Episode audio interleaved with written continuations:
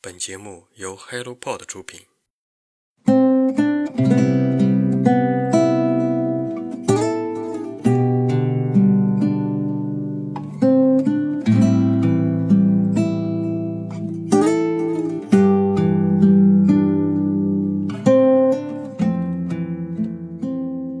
Hello，大家早上好，欢迎来到晨间书室，我是花花。在小镇生活的我，每天上班下班，空闲时间和朋友逛街、吃饭、滑滑板，看着朋友圈里厦门、北京、广州，甚至是国外的朋友，他们的生活好像比我更具有色彩。我的生活分享就显得低饱和度了很多。刚大学毕业就在家乡工作。曾经被一个在广州念大学的同学问到了这样一个问题：“你来说说这里怎么样？我是选择在广州，还是回到这里？”我笑而不语。生活没有好坏，在我看来，无论怎样的生活，它的基调都是白色的，是不同的人把日子过成了不同的颜色。我无法评判我现在的生活是好是坏，或者说。曾经不去北京的决定是否让我后悔？在小镇里，我认识了脾气相投的同事，一起吃饭、逛街，甚至旅游。我不觉得我会在北京能够收获这些。同样的，北京也会让我看到更多的花花世界。什么都不好说，如果不安于现状，就背包出发，经历了以后才有资格评价什么是合适。今天的第一本书就大概是这样的一个故事，如果你感兴趣，就听下去吧。《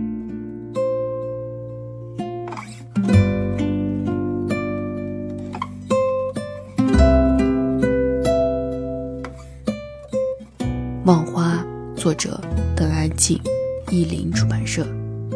故事很简单，毕业生张云松终于找到了一份广告公司的文案工作。但陌生复杂的职场规则，猛然落下的经济重压，令他渐渐消沉。直到在一个叫做望花的小镇出差，他遇见了赵娟，一个迫于家庭压力不得不留在镇上的女孩。两个同样渴望逃离的年轻人，惊喜于彼此的相似。他们在犹豫和试探中越走越近，却发现一种障碍横隔在他们之间。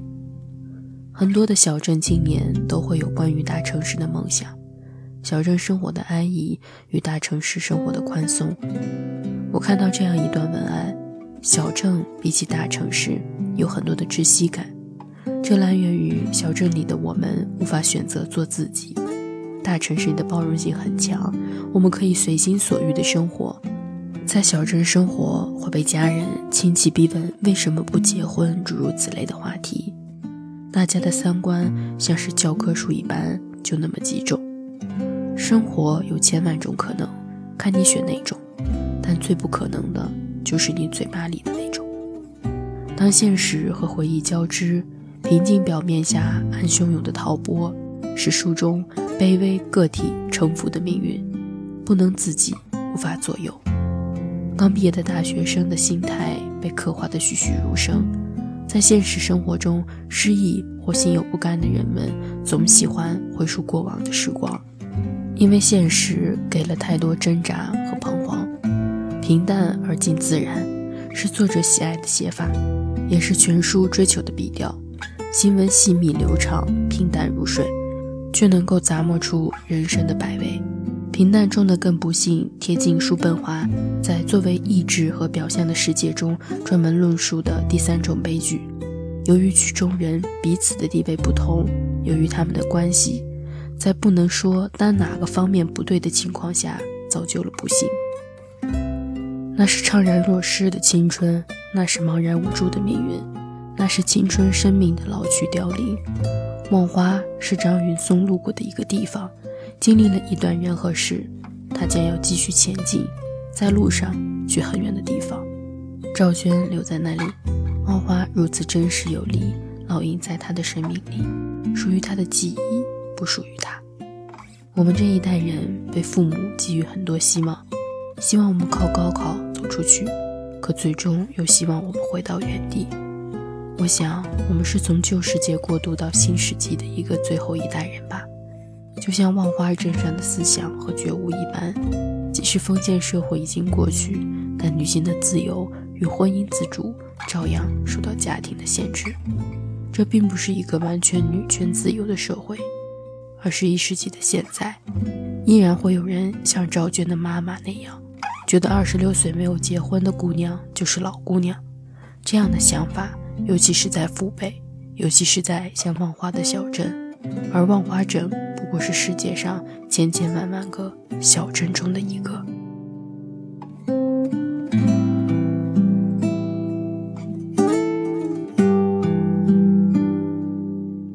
不原谅也没关系。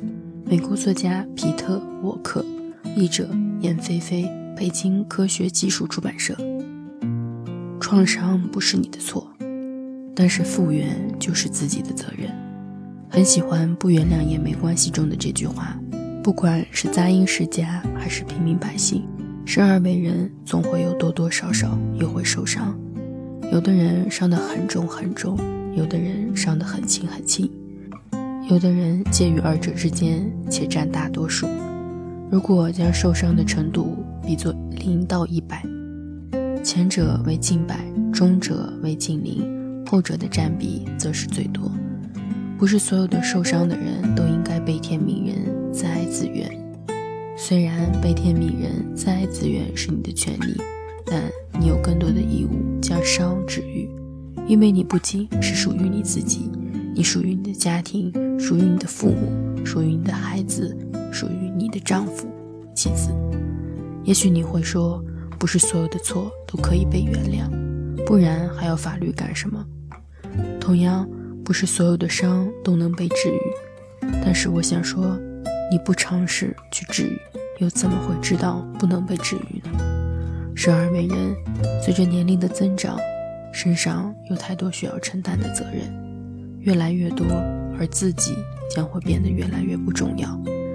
这个时候，你更没有悲天悯人、自爱自怨的资格，你需要像一个战士，为了家庭，为了父母，为了孩子。保驾护航，在治疗伤的过程中，我发现了《不原谅也没关系》这本书。它从多个视角告诉我们，复杂性创伤后压力综合症自我疗愈的方法和途径。全书一共分为三个部分，十六章。第一部分讲述了疗愈的概述，康复的各个层面如何改善关系，疗愈的几个进程。第二部分讲述了疗愈的具体情节，即如何判断自己创伤的类型，从基于创伤的关系依赖中寻求康复的契机。第三部分阐述了疗愈的方法，管理情绪、闪回、缩短内在批判者等等。你可以不原谅伤害你的人，但你必须原谅你自己。你必须让自己释怀，放过自己，方能治愈。让你释怀，说起来很轻松，但是我知道做起来特别难，尤其是对那些伤得比较重的人来说，又是对他们心有余而力不足。对此，你可以通过“不原谅也没关系”中描述，在日常生活中慢慢的调整自己，既可以保护自己的隐私，维护自己的体面，也可以让自己做自己的主人，随心所欲，开心生活。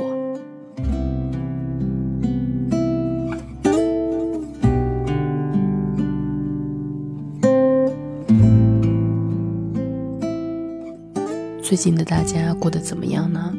听我的声音，大家也该能够大致的了解到我最近的生活。